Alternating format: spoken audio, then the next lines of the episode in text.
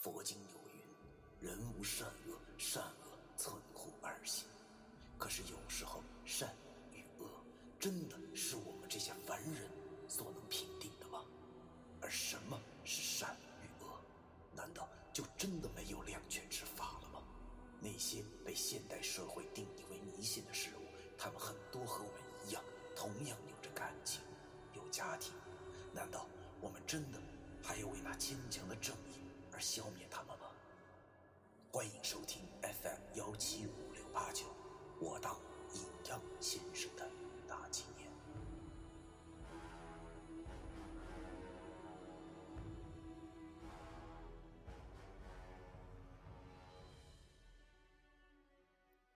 第一百四十一章深夜游戏下。已是深夜，大学的某个角落的小楼边一个身穿黑色西装的青年男子正坐在那儿，手里拿着一个 PSP。深夜的校园静得吓人，只能听到那个男子玩超级马里奥的游戏声音。当然了。那个男子就是石觉明，而我和老易则表情猥琐的藏在远处，探出头来望着石觉明。我摸了摸在腰间的铜钱剑，还好我有福泽堂的钥匙，下午的时候抽空就把铜钱剑偷了出来。老易在旁边小声的对我说：“哎，老崔啊，你说咱俩是不是有点离太远了？”万一他真有个三长两短的怎么办呢？其实我心里也挺过意不去的，但是我们只能这么做。俗话说得好，和谐的社会主义里是不能够掺入任何一条蛀虫的。想要以后能够没有任何顾忌的配合，现在这试探那是必须的。好在看那石觉明还算镇静，不愧是咱三经书的传人。比起我第一次干阴间买卖的时候，不知道他要强到多少倍了。虽然他知道我俩就在不远处，但是要知道当诱饵的感觉可不好啊！亏他现在还能如此的淡定啊，不禁让我唏嘘我大学时候第一次进那闹鬼的学校楼的时候的情景。当时的我就好像是个鹌鹑一样。操！哎呀！我低头望了望手机。现在已经是两点多了，是时候准备准备了。于是我便和老易说：“没事，先看看再说吧。等会儿你准备开两分钟小车人啊，铜钱剑你也拿着吧，拦住那个小东西，别让他跑回井里。”老易摇了摇头，仿佛对自己很自信的说：“嚯，我还用得着铜钱剑啊？三顿大绅士，我就是一把人肉铜钱剑，好吧，你自个儿留着吧。”虽然他这话说的有点狂啊，但是我知道老易说的确实没有错。于是我也不再和他废话，开始准备我那销魂的全新掌中符。既然九叔跟我说我已经可以用剑指符了，那多半我真的就可以用了。想想，其实我也挺懒的。三清符咒中应该还有很多符我可以用，但是我却不愿意花那时间一一尝试。想到这里，我也不耽搁。要知道这符还很复杂，万一没等我画完那个小东西就出来了的话，那可就真毁了。于是我静下心来，一狠心咬破了自己的右手食指，在左手的手心上开始画那道比较复杂的剑指符。同时，我的脑子里浮现出了剑指符的特殊口诀：一钩斧头宝剑锋，斩妖除魔不刺空。二钩斧胆乐令生，一尺剑身纳其中。三钩斧角为剑柄，此为道法令剑成。要说画这幅，那简直是太有成就感了。顺着口诀一气呵成，一个形似匕首的形象符从我的掌心一直画到手肘，箭头在食指和中指，剑柄在延伸到手肘的位置。看上去倒是很神奇啊，就是不知道威力如何。要知道现在可是临阵磨枪啊，成败就此一举了。于是我画好符后，用拇指按在弯下的无名指和小指上面扣住，食指和中指自然而然伸直并拢，结成了剑指状。然后猛然一挥，轻轻喝了声“急急如律令”。我清晰的感觉到了周围的气，此刻竟然迅速的盘绕在我那两根手指之上。他大爷的，这是什么概念啊？看来我终于也有一样能和老易变小超人一样的本事了。就是不知道这玩意儿能捅死人不？我望了望远处的石觉明，只见他还聚精会神的玩 PSP，心想：反正现在也没事干，不如试试我这新的掌中符的威力吧。可是。拿什么试呢？我望了望我身前的老易，我坏笑了一下，计上心头，就拿这玻璃小王子试一下吧。于是，由于我现在还不知道这剑指符到底对人有没有伤害，于是只好先轻轻的用我那剑指碰了碰老易的屁股。这老小子竟然一点反应都没有，不由得让我有点失望。于是我又用了点力，往老易的屁股搓去。老易正聚精会神地望着远处的石觉明，忽然屁股一疼，顿时吓他一激灵，回头低声的骂道：“我操，老孙，你是不是闲的？没事偷我屁股干什么呀？”我见被他发现了，便陪笑着说：“没事，没事，没事。我忽然觉得你身材不错，所以就试试。”老易听我这么说，他望着我的眼神，好像把我当成了同性恋一般，然后用手拍了拍屁股。对我说：“不是老崔，我警告你啊！虽然说每个人心中都有一座断背山，但是你他妈少往我这身上爬！你听见没有？” 我心中对他充满了鄙视，心里想着：“你还好意思说我呢？你个玻璃小王子！” 要说我俩也挺没心没肺的，不管啥时候都能苦中作乐，可能这就是一个人一个活法。我和老易就特别对路子。其实我挺感谢老易的，因为如果没有他的话，我一个人估计撑不了那么久。正当我俩小声的在那斗嘴时，我忽然发现远处的石觉明好像有点不对劲儿了。于是我慌忙对老易做了个小声的动作。由于我和老易的名图刚才已经被打开了，而石觉明也要坚持打开名图，老易也就用油灯帮他把眼睛给打开了。老易一听我这么说，马上收起了笑容，和我一起聚精会神地望着石觉明。这一仔细看，不要紧的，顿时把我和老易吓出了一身冷汗。也不知道我俩为什么那么爱出汗，可能这便是本能吧。看那些小说中啊，天不怕地不怕，抓个妖杀个鬼，那就跟拉屎一样轻松。自从我干上这行后，才发现那他妈都鸡巴扯淡，根本不可能。只见石觉明还是坐在那儿。只不过他身边多了个小孩那不是井中的傻呆，还会是谁呀？这小子煞白煞白的皮肤和蛋清差不多，已经是七八岁的年龄了。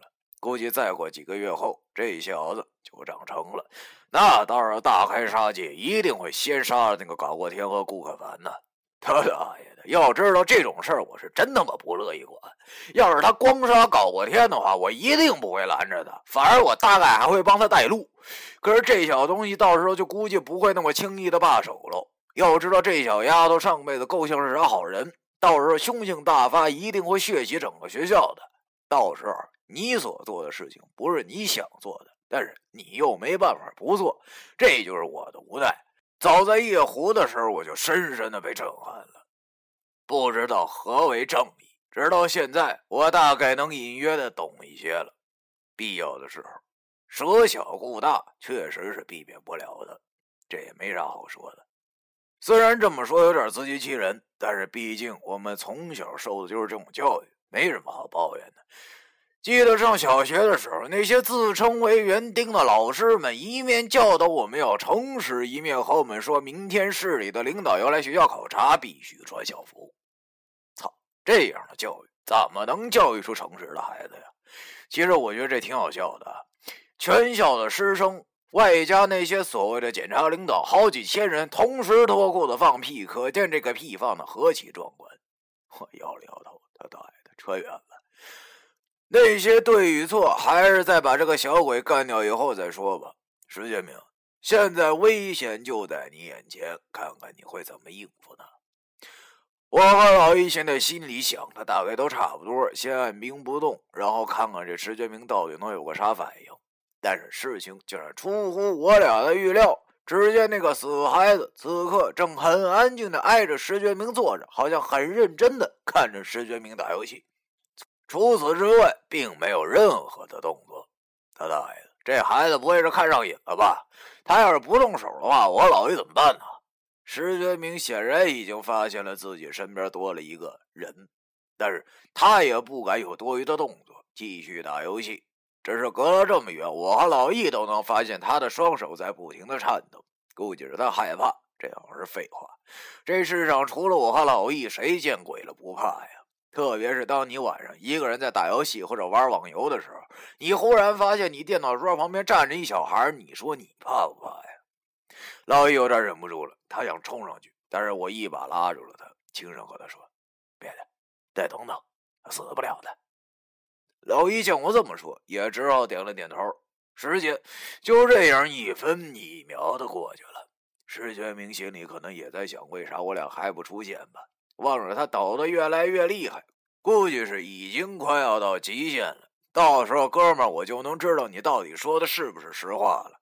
就这么僵持着，过了大概二十分钟吧。那个煞台终于觉得这么看实在太不过瘾了，于是一把将那个 PSP 从石觉明的手中抢了下来，自己埋头摁着。这就像是个导火索。石觉明受了惊吓后大叫了一声，然后跳起身。但出乎我和老玉预料的是，他竟然没有跑，而是愣愣的站在那里。看来他还是没有忘记答应过我和老玉什么，发抖着站在那煞台身边，望着我和老玉的方向，好像还等着我俩的出现。他大爷的，这傻瓜为什么不跑啊？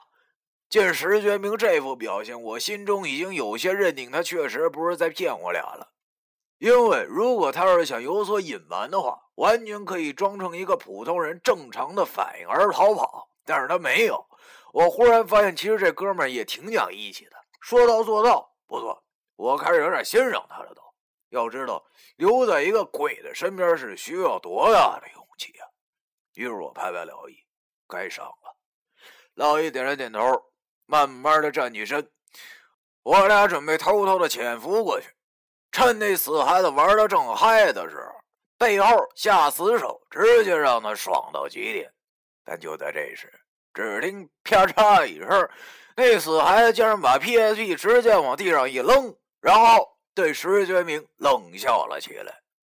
他大爷！这孩子不会是玩不起发火了吧？看着他的表情，大概是没玩明白，所以才生气了。石觉明眼见着不好，这时他也顾不了什么了，毕竟保命要紧。于是他慌忙往我们这个方向跑来。可是那个死孩子会给他机会啊，让这到嘴的美食逃走吗？只见那个死孩子嗷嗷的怪叫了两声后，竟然像个蛤蟆一样的蹦了起来，一下子蹦起来就向石觉明扑去。石觉明没有防备，一下就给他扑倒在地。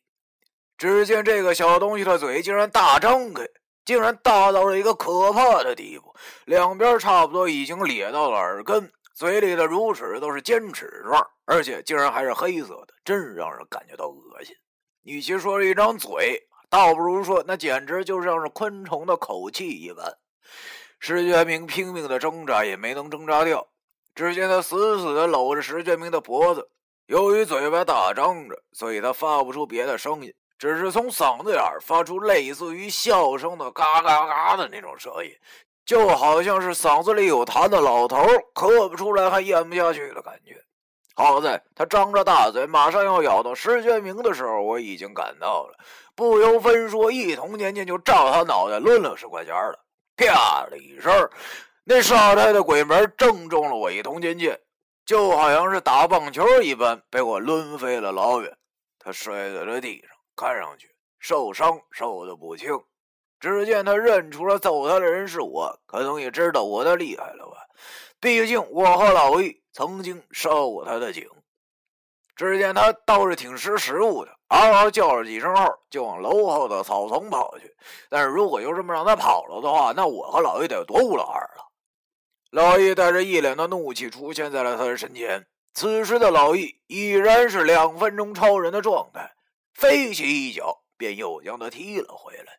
我见他应该逃不了了，便快速的拉起了石觉明，对他说：“抱歉了，石头，我俩来晚了。